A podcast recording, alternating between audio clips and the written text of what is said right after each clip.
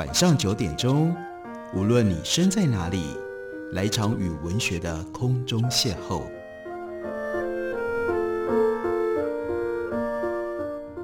杨照谈书，邀您一同遨游文学世界，认识古今中外的经典之作。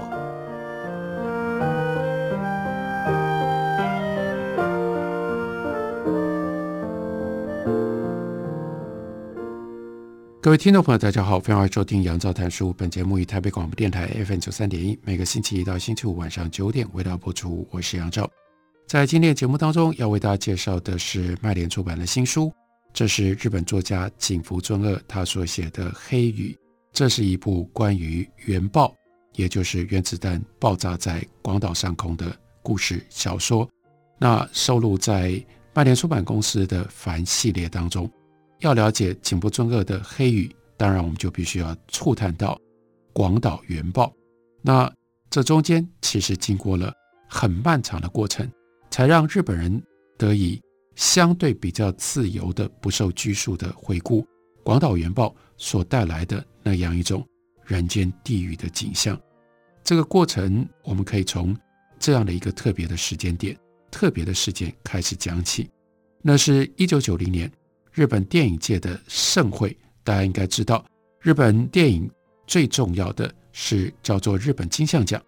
它的颁奖典礼在这一年出现了一个近乎空前的情况。为什么呢？是由一部电影囊括了多少奖项？大家知道吗？大家可以回想一下刚刚结束的这一届的五十八届台湾的金像奖。金像奖里面这几部重要的得奖的电影，他们大概各自。拿了多少奖项呢？所以你就知道这个情况多么样的稀有，因为一部电影得到了十一个奖项，不是提名十一项哦，是十一个奖项，从最佳影片、最佳导演、最佳女主角、最佳女配角，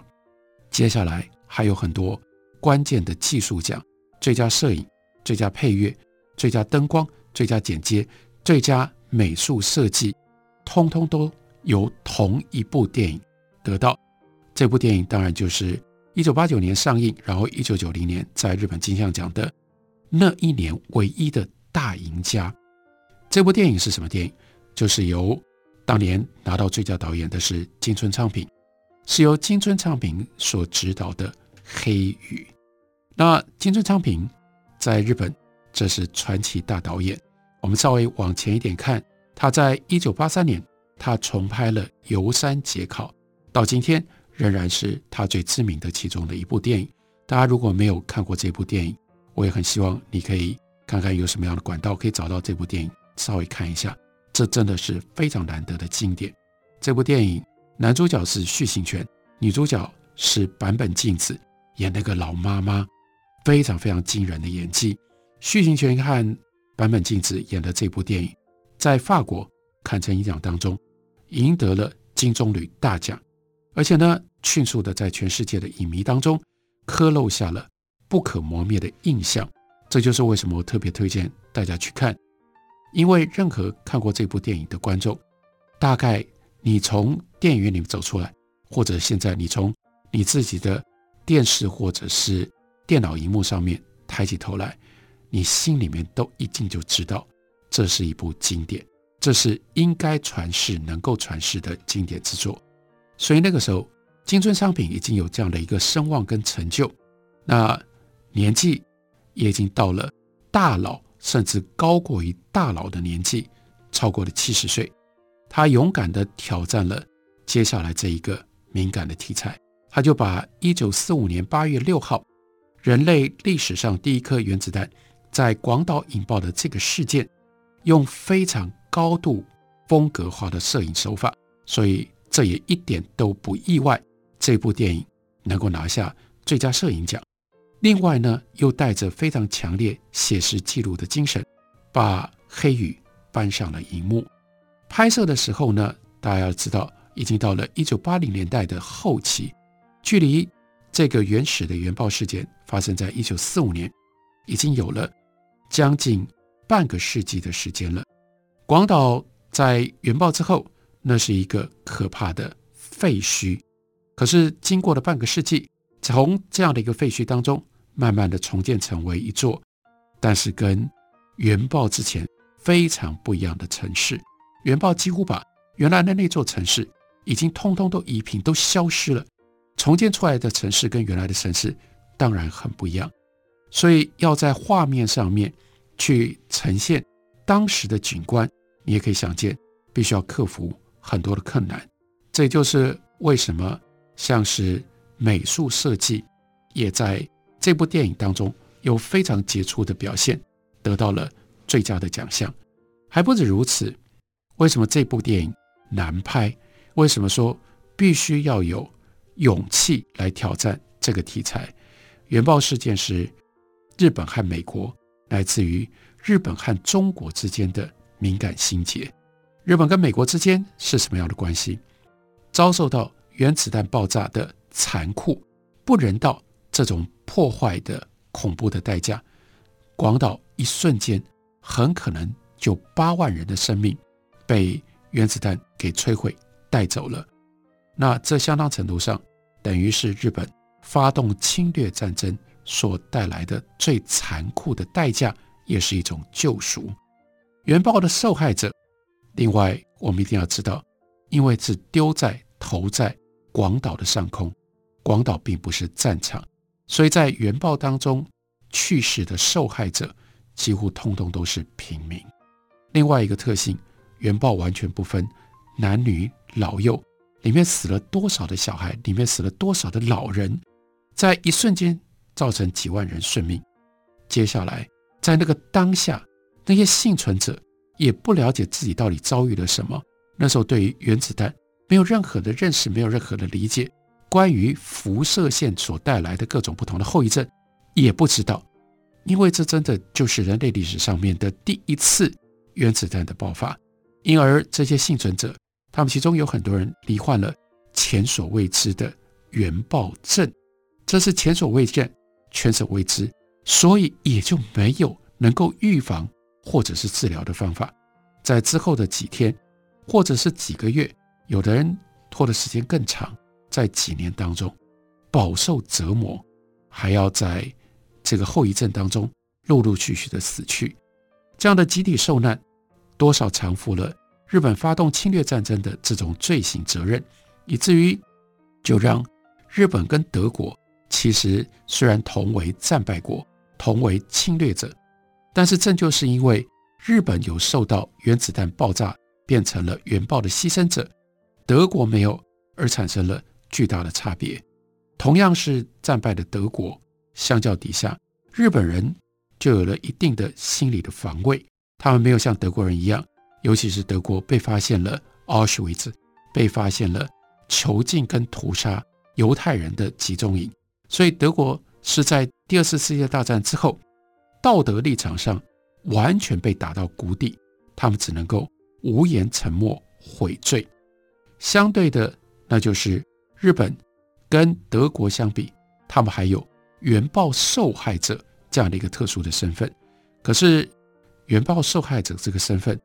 如果要被凸显的话，我们就不得不问，因为既然是受害者，就必然有加害者。那加害者的那一边是谁呢？你只能够说是美国，美国就变成了明明白白的加害者。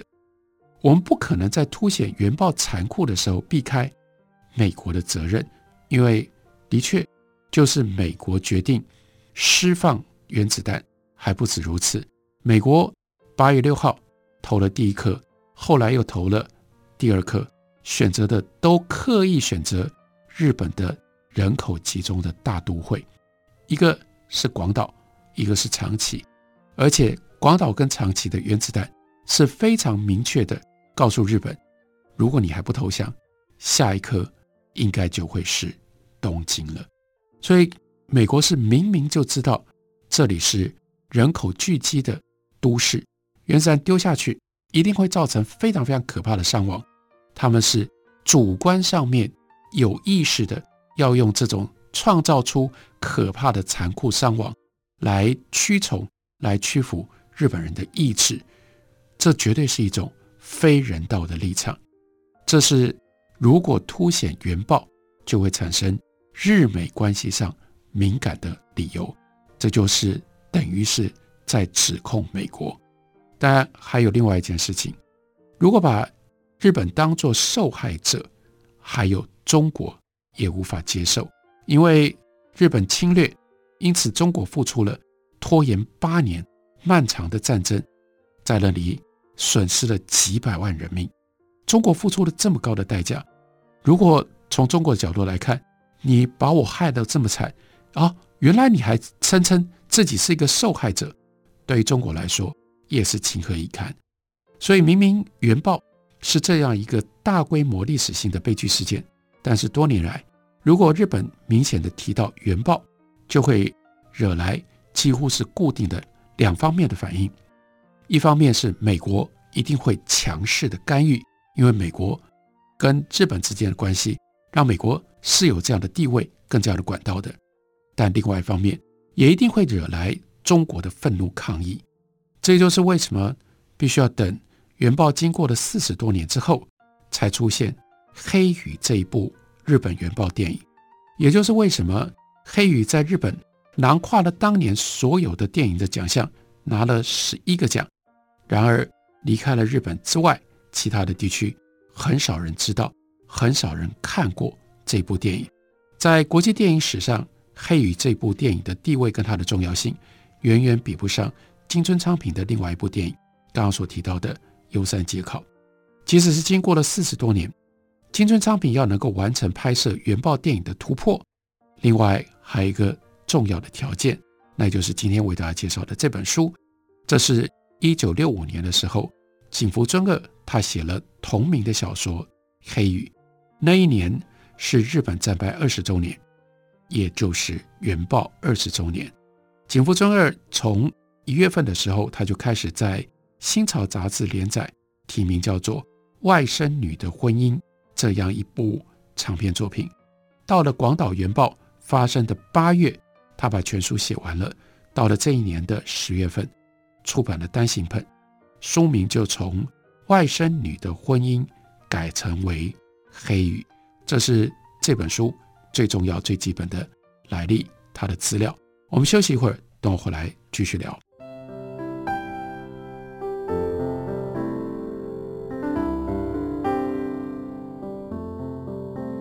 听见台北的声音，拥有颗热情的心。有爱与梦想的电台，台北广播 FM 九三点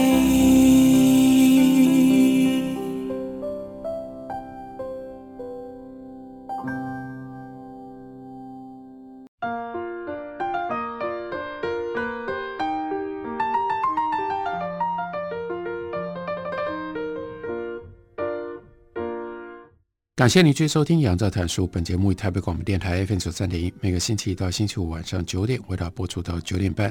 今天为大家介绍的是日本小说家井伏尊二，他在一九六五年所出版的小说《黑雨》。这本小说的中文翻译本刚刚由麦田出版公司放在凡书系当中出版。井伏尊二他出生于一八九八年，他在广岛出生，在广岛长大。一九四五年。战争进入到最后阶段，他跟日本另外一位非常有名的小说家太宰治一起疏散到山梨县的贾府。但是呢，在一九四五年的七月，经历了这也是日本在战争当中进入到最后阶段的一个重要的事件，称之为叫做贾府大空袭。那是七月六号的深夜十一点多。到七月七日凌晨两点多，大批的美军大型 B 二九轰炸机把整个甲府几乎彻底夷为平地。这件事情对日本人产生了很大的震撼，因为甲府没有军事重点，也没有可观的工业的基础，所以井伏尊二就是因为这样才会建议太宰治跟随着他，把太宰治带到这个地方来避难。真的是没有想到，美军竟然选择了这样的地方，选择了居民最难进行防空躲藏的时刻，这是午夜十一点多，大部分人都在睡觉了，竟然在这种状况底下进行大轰炸。他的用意已经非常明确了，也就是并不是针对战争本身，不是要消灭日本人的工业基础，让日本的军火中断，让日本的军队没有办法继续出动。这个时候，美军的重点是要屈服日本整体社会的意志力，要让那个一亿玉碎的这个口号没有办法真正实现，因为如果日本的军方、日本的政府乃至于日本的社会继续这样坚持下去，这场战争真的不知道要如何收尾。这个跟一个月之后在广岛投放原子弹有着同样的目的。于是倒霉的井伏尊二，他在甲府大难不死之后，他怎么办呢？他就逃回他的家乡广岛县的福山，又在八月六号一个月之后。非常进阶的经历了空前的原爆，福山的位置不近不远，没有像广岛市内那样立刻遭遇天火毁灭，但是从第一天开始就目睹了大批原爆之后，那个简直人不像人、鬼不像鬼的难民涌入到了釜山，从他们的口中听闻了不可思议的那个爆炸的现象，还有广岛所陷入的简直就是人间地狱的景象。井伏尊二，他把那段惊骇的经验存留在他的心中，但是呢，要保存很久很久，因为前面休息之前跟大家介绍的美国、中国各方面的这些因素的影响，必须要等二十年。二十年之后，在原爆二十年，一九六五年那一年，他才把这样的记忆跟经验形诸于文字记录。井伏尊二，他后来。在一九九三年，才以九十五岁的高寿去世。去世不久了之后，却因为《黑雨》这部小说而卷入了，因为他都去世了，所以他来不及能够为自己辩护的一个抄袭的指控当中。批评者指证莉莉，说井伏尊二所写的《黑雨》这部小说，它的内容参考运用了一位叫做重松静马的日记，涉嫌到抄袭抄。重松静马日记里面的内容，平心而论，这个指控实在是太迟太晚才来，而且呢，这指控有点莫名其妙。为什么太迟？你这个时候才讲？井伏尊二早就已经死了，还不止如此，井伏尊二早就已经取得了重松静马的同意，他就是透过作者的同意，让他把日记当中的部分内容。放进到他的小说里，甚至为了要表达对于重松静马的感激，所以小说的主要叙事者他的名字井伏尊二特别取作闲间重松，就表示说他就是重松静马的某一种虚构小说当中的替身嘛。另外，那就是后代批评者这个时候呢，他们真的失去了时代感，不能够理解。井伏尊二的这本书，刻意的只铺排了薄薄的一层小说色彩，其实它是一个纪实作品。虽然今天我们还是必须介绍说这是一部长篇小说，但是小说只是形式上的，它比较像是一个纪实记录。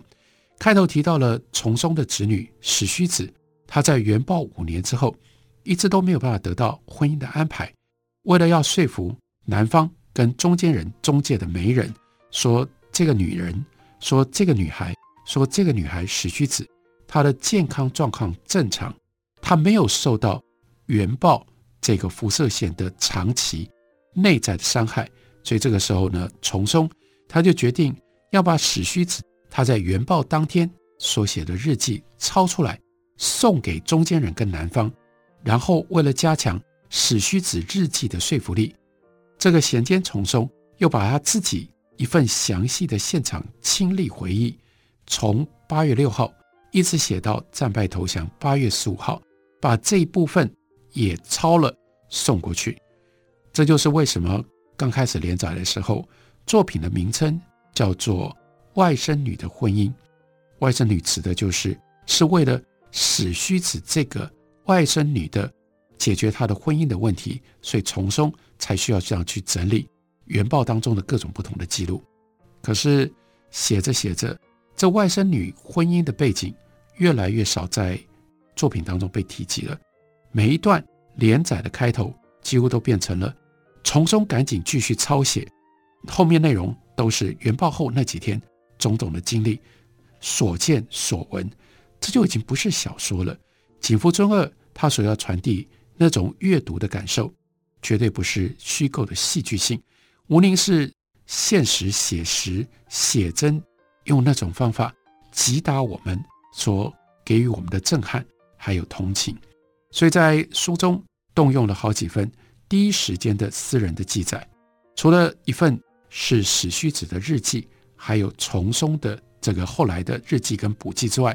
另外还有一份很有趣的资料，是重松叫他的妻子繁子去做的记录，要干嘛呢？对于原报前后广岛居民饮食的细节的描述，在这里前面先描述，到了战争最后期。因为物资的缺乏，再加上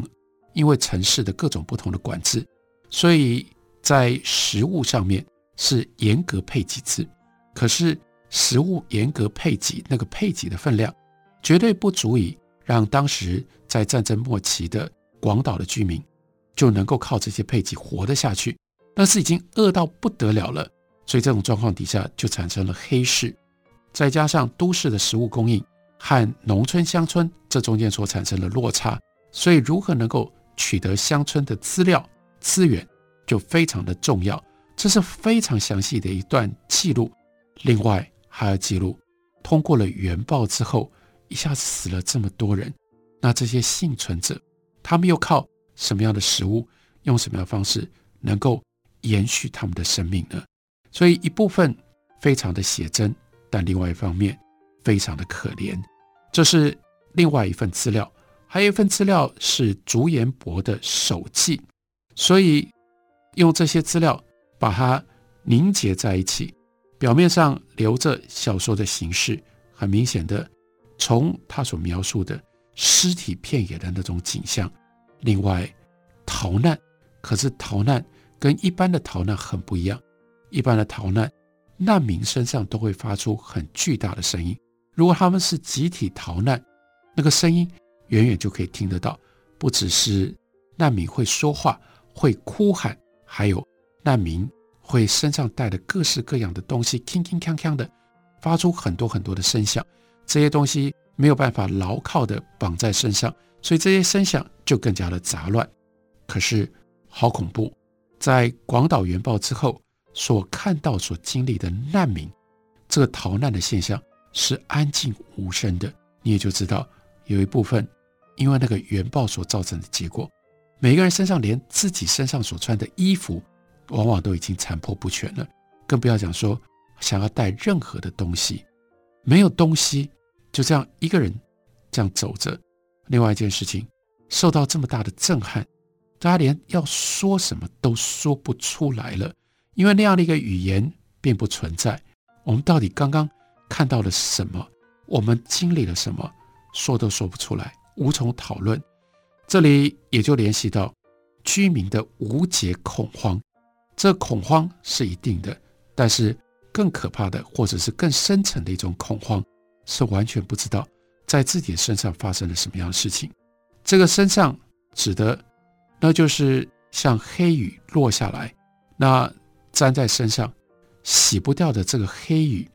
这样黑色的成分，它到底是什么？自己身体上有些奇异的变化都无从解释，以至于到了工厂军部彻底失灵的应对，这所有的现象，每一件事情，每一桩的死生痛苦都是计时的。所以井伏真二在《黑雨》的小说里保留下人类战争史上最黑暗的一页，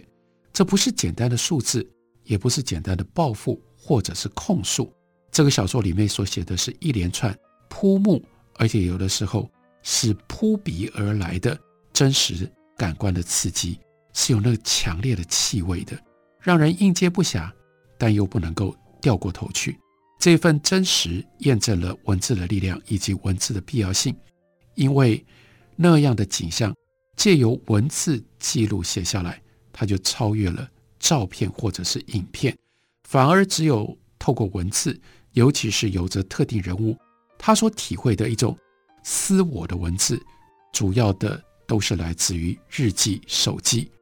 它背后有一个亲历这样一种人间地狱的我。这样的文字才能够穿越外表的毁坏跟血腥所带来的这种麻木的效果，让读者能够回到那样的时空当中去接受不可解也不应可解的这种巨大的惊吓。这是一份必要的惊吓，不完全是为了对于历史浩劫的一份好奇心而已，更是对于人的集体暴力形式一种普遍的探索、扩张，并且提升我们对于。战争的警觉，战争的凶残跟昏聩，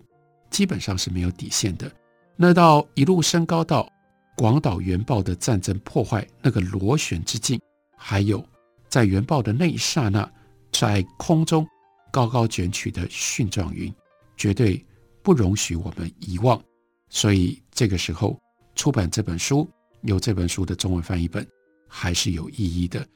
请勿轻言战争。借由井伏尊二，借由黑羽，大家认真的来看一下什么是战争的残暴以及战争的昏聩。为什么我说它是没有底线的？感谢您的收听，明天同一时间我们再会。